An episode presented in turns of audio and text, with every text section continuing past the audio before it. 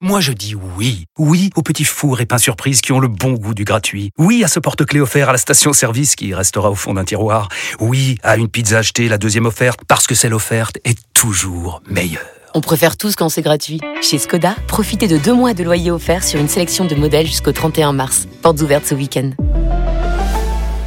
Skoda. Deux loyers offerts après premier loyer en LLD 37 mois sur toute la gamme Skoda, Orenia et Enya Coupé, c'est accord par Volkswagen Bank. Détails sur skoda.fr. Au quotidien, prenez les transports en commun.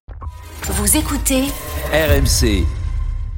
Catholique. Bonsoir. Bonsoir. Je vous les présente. Il s'agit du pasteur Louis Pernon, qui euh, est pasteur à l'église protestante unie de l'Étoile à Paris. Le père François Graillot, qui est aumônier orthodoxe euh, des prisons et euh, des hôpitaux à Beauvais. Bonsoir. Et le père Julien Dumont, qui est curé de la paroisse de Saint-Jean-de-Bray à Orléans. Bonsoir. Bonsoir à tous. Alors, euh, vous vous demanderez pourquoi ce soir il y a trois invités, trois représentants de euh, trois façons d'être euh, chrétien, si vous voulez. Parce que ce soir, justement, euh, on célèbre Noël, que pour les chrétiens, c'est la naissance de Christ. Et je voudrais euh, justement vous adresser euh, cette question. Qu'est-ce que Noël, effectivement, pour les chrétiens? Qui veut commencer? On commence avec le pasteur. Allez-y. Noël, ça célèbre la naissance de Jésus qu'on reconnaît euh, comme le Christ. Alors c'est une date anniversaire choisie un petit peu arbitrairement parce que on ne sait pas très bien quand Jésus est né, mais on l'a mis ce moment-là au moment où les jours commencent à grandir et effectivement on considère que le Christ a apporté une forme de lumière, c'est-à-dire une parole intelligente qui permet de mieux trouver son chemin et de pouvoir avancer avec liberté et responsabilité. Et euh, par contre, il y a quelqu'un qui dit bah oui, bah finalement euh, Noël c'est un peu une belle légende, c'est un peu un conte pour enfants. Qu'est-ce que vous pourrez lui expliquer, euh, Père Dumont alors d'abord que les historiens s'entendent sur euh, euh, les historiens euh, qui, qui sont de bonne volonté euh, s'entendent tous hein, sur l'existence historique du Christ. Donc ça, il n'y a pas de, il a plus de sujet aujourd'hui.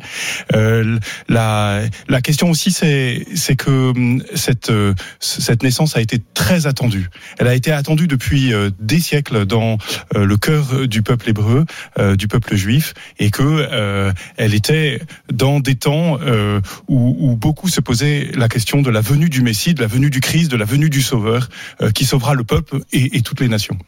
Et du point de vue euh, spirituel, il y a aussi, euh, avec la naissance du Christ, je m'adresse à vous, Père, Père Graillot, il y a aussi un- un- une dimension d'espoir. il y a une dimension d'espoir. Plus que de l'espoir, il y a de l'espérance. Et dans cette espérance, euh, la promesse de Dieu est déjà présente. Et la naissance du Christ va mettre, euh, nous, nous permettre d'expérimenter cette espérance. Et elle nous met déjà dans un ailleurs. Euh, on, on termine de traverser le désert avec le Christ pour aller à la Jérusalem céleste. On va dans le sein des saints, on va dans le sein de Dieu. Et c'est pas par hasard si euh, on, on fête Noël nous pendant la nuit. Alors nous les orthodoxes, on le fête le 7 janvier, mais c'est une histoire de calendrier, c'est pas une Oui. question de dogme, hein, je précise tout de suite. Oui. On, on fête exactement la même fête, Oui. pas forcément au même moment. D'où ma présence ce soir. Exactement. Et, euh, mais par contre, euh, c'est la fête de la lumière. Et c'est pour ça que nous, euh, nous fêtons cette fête dans la nuit. Parce qu'à fur et à mesure que les offices avancent, on commence dans la nuit pour terminer en pleine lumière au moment de la célébration de la divine liturgie, celle de Saint Basile. Donc on est vraiment dans cette lumière que le Christ apporte au monde. Et nous, nous avons un hymne qui dit bien que dans la lumière du Christ, on voit la lumière de Dieu. Et donc, on va de notre lumière à nous, notre perception imparfaite, à la révélation divine pour le monde dans cet événement inconcevable, on pourrait dire presque un non-sens de la naissance de Dieu. Et euh, justement, euh, vous m'avez dit que le Christ rentre dans l'histoire, est rentré dans l'histoire à un certain moment. Euh, Qu'est-ce que ça veut dire concrètement pour des personnes qui, par exemple, tout au long de l'année, se disent bah j'aimerais commencer à m'engager, par exemple, à côté de telle ou telle association, telle ou telle démarche pour aider des personnes qui sont qui sont par exemple en difficulté. Qu'est-ce que ça veut dire de, de considérer qu'on on a ce point de départ qui est un la naissance euh, de Dieu C'est-à-dire qu'une une naissance, c'est toujours quelque chose de neuf qui arrive. Et c'est vrai que la naissance de Jésus dans le monde, ça ouvre quelque chose de nouveau par euh, une parole, par un discours, par une certaine conception de l'humanité, un certain programme pour, euh, pour l'humain, finalement, qui est euh, radicalement neuf et qui peut changer beaucoup de choses. Alors ça peut être l'occasion de deux choses. D'abord pour sa vie, de se dire, oui, je peux moi aussi naître à quelque chose de neuf. Et le Christ arrive comme un enfant et ça, c'est assez touchant parce qu'un enfant, c'est pas pas un surhomme, c'est pas quelqu'un de puissant, c'est pas quelqu'un qui a des, qui a du pouvoir et ou qui a beaucoup de force ou beaucoup de choses extraordinaires. C'est une promesse d'avenir. Et Noël, justement, nous dit, il y a quelque chose qui peut sembler tout petit, que vous pouvez accueillir aujourd'hui dans votre vie. Et si vous le laissez grandir, ça peut devenir un vrai sauveur, en fait, parce que Jésus, bébé, il sauve un petit peu, mais il parle pas beaucoup, il dit pas grand chose, il fait pas grand chose, il fait pas de miracle. Et par conséquent, justement, cette naissance d'un bébé et célébrer la naissance d'un bébé, c'est justement dire que on peut faire attention aux plus petits et que ces tout petits que l'on accueille, soit matériellement, peuvent, sont, sont, des très grandes personnes et qui peuvent être très importantes. Et c'est aussi dans sa vie accueillir quelque chose qui peut sembler petit, donc dire oui à un discours, à un message, à l'évangile, à la foi ou à, ou à Dieu, et que cette petite graine que l'on met dans son cœur, si on la laisse grandir, peut devenir quelque chose d'extrêmement important et qui peut changer notre vie. Père Julien oui, c'est vrai que le, là, je, je rejoins hein, ce que ce qu'on dit, bien sûr, mais mes confrères, c'est l'idée, c'est que euh, nous nous insistons beaucoup sur le fait que Jésus soit né dans une crèche. Et une crèche, qu'est-ce que c'est? C'est une mangeoire. Alors euh, il aurait pu hein, euh, euh naître, d'abord arriver non pas comme un enfant mais comme euh, euh un, un, un, un, Superman euh, ou un super-héros avec beaucoup de paillettes, euh, avec beaucoup de, de, de, paillettes. Il aurait pu naître dans le Hilton de l'époque avec de, de un hôtel de, de un hôtel luxe. de luxe, voilà, dans lequel Marie et Joseph auraient pu se retrouver. En réalité, il n'avait nulle part aucune auberge ne l'accueillait et du coup ils ont trouvé cette cette étable euh, et le, le, maître de l'univers, euh, le créateur des cieux, le créateur de l'humanité, euh, est né dans de la paille, entouré, alors dans la tradition chrétienne que nous reprenons de l'Ancien Testament, de, de, entouré d'un âne, d'un bœuf et de toutes sortes d'animaux, je veux dire, pour et... renouveler d'une certaine manière aussi le cosmos. Oui. Et, et, effectivement, on, on, voit cette image très contrastante de d'un bébé qui naisse et qui euh, représente voilà la, le salut. Euh, parce qu'à l'époque on, on comprenait pas encore. Effectivement on n'était pas très sûr euh, quand, quand, quand il est né. Mais euh, maintenant euh, voilà à tous ceux qui pensent que que c'est quelque chose d'un peu surfait d'un peu ex, comment dire excessif parce que justement il y a quelqu'un qui dit que les, les églises en font trop et donc ils sont dans le doute mais en même temps, voilà, ils, ils, se disent mais pourquoi pas commencer à faire quelque chose? Vous, euh, Père Graillot, qu'est-ce que vous direz? Ben, Faire quelque chose, d'abord, euh, j'allais dire, il faut venir, il faut voir. Mm. Il faut prendre l'attitude des bergers qui sont venus à la crèche. Mm. Venez voir. Là aussi, des figures très humbles, très très. Très humbles. Le Noël, c'est aussi une grande fête de la révélation de l'humanité. Dieu s'est fait vulnérable. En naissant, il est à la merci du monde. Et d'ailleurs, il y a deux choses. Euh, on pourrait presque dire que Dieu se fait impuissant, mmh. puisqu'il est enfant. De même euh, qu'il est, on pourrait dire qu'il est impuissant devant la mort. Et d'ailleurs, nous, dans l'icône de la nativité, parce que nous n'avons pas la tradition de la crèche, euh, la grotte représente déjà le tombeau, mmh. mais l'or de l'icône représente aussi la lumière et la résurrection. Et euh, il faut simplement voir, il faut euh, voir cette vulnérabilité et cette humilité d'aller vers l'autre. Dieu se fait tout autre, humain, pour que l'humain puisse le rencontrer et aller à la fois vers l'autre et vers Dieu. C'est, une porte extraordinaire euh, que cette naissance. Alors traditionnellement, on la situe dans la nuit, parce que la nuit, c'est le silence. Euh, les évangiles nous le disent d'ailleurs, c'est, c'est l'astre qui va amener les bergers et les rois mages, parce que tout, tout, est, tout se tait. On ne peut que contempler. Et ça peut que nous mener vers l'autre, vers les plus vulnérables, vers les plus démunis, euh, d'aller vers eux et euh, faire en sorte euh, bah, qu'ils puissent se trouver eux-mêmes et ne plus être vulnérables par rapport euh, au monde qui est. Et ça nous pousse à la charité, mais la véritable charité, caritas. Il, est certain que euh, je trouve que ça donne beaucoup de crédibilité euh, à, la, à la foi chrétienne et, et à l'ima et, et, au Christ lui-même euh, lorsque nous voyons euh, ce paradoxe où le pouvoir, euh, l'argent euh, et le sexe dominent notre notre monde et voici que Dieu décide de venir dans l'innocence et la vulnérabilité d'un enfant avant de mourir sur une croix. Euh, je m'adresse à vous, pasteur euh, euh, Pernon, euh, parce que finalement, si je comprends bien, Noël pourrait être aussi une forme d'invitation à se réapproprier de sa simplicité, de sa de se remettre un petit peu en discussion de façon très humble c'est peut-être aussi de retrouver quelles sont les, les vraies valeurs. Et c'est vrai que quand on est face à un enfant, euh, finalement, quelle est la valeur d'un enfant? Il ne réalise rien, il n'a pas de diplôme, pas de statut social, euh, souvent il n'a même pas de carte d'identité, enfin il est donc sans papier. Et finalement, un enfant a une il valeur. Il dépend complètement de ses parents. Oui, oui, euh. il est, il est, voilà, absolument. Et donc, simplement, un enfant, c'est simplement une boule de tendresse, d'amour et de, et de douceur. Et en fait, je pense, moi j'aime Noël parce que justement, ça, ça ça pointe du, le, du, doigt le fait que la, le message chrétien, c'est avant tout la douceur, l'amour, la tendresse euh, et l'accueil.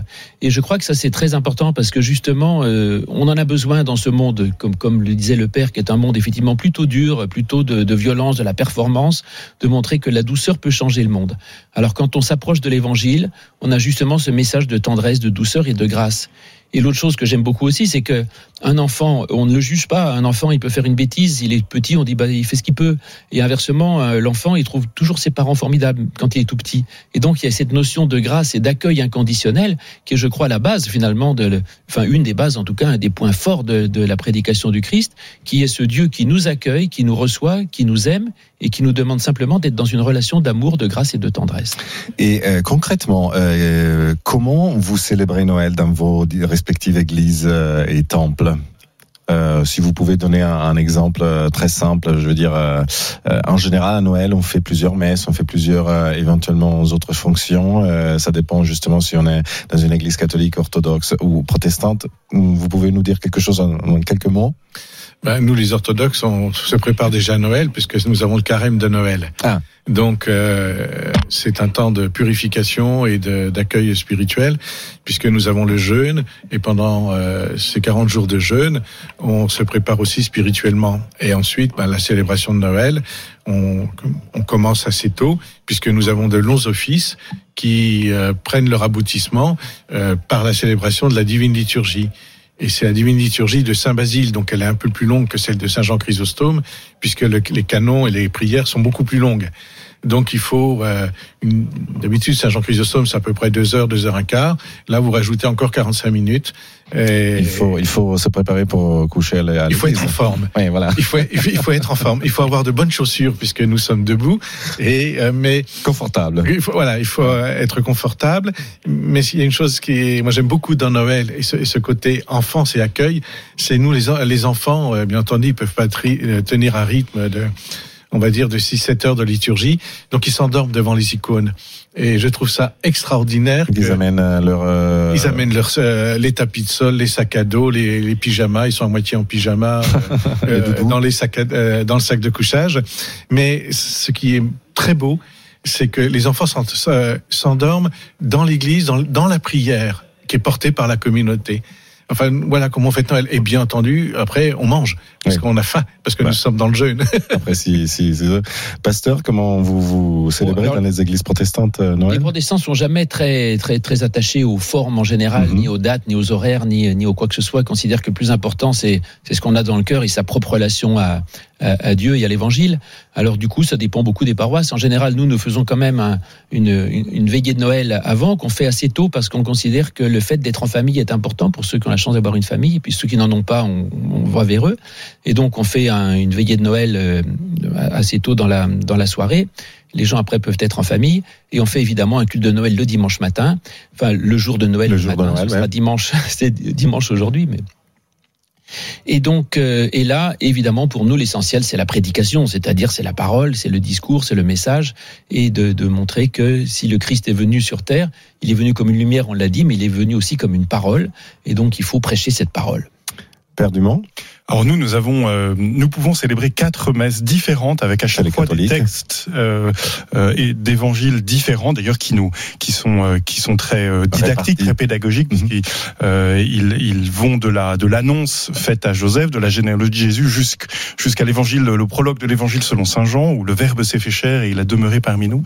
Euh, donc là, le plus, plus connu, c'est c'est la, la messe de minuit, euh, alors qui n'est jamais vraiment célébrée à minuit, enfin ou plus de, de sauf dans quelques peut-être à la cathédrale euh, chez nous, mais mais sinon nous la célébrons plus tôt avec les enfants. Il y a une veillée aussi euh, euh, avec des chants traditionnels de Noël souvent et puis des contes de, Noël qui invitent à la solidarité, au partage.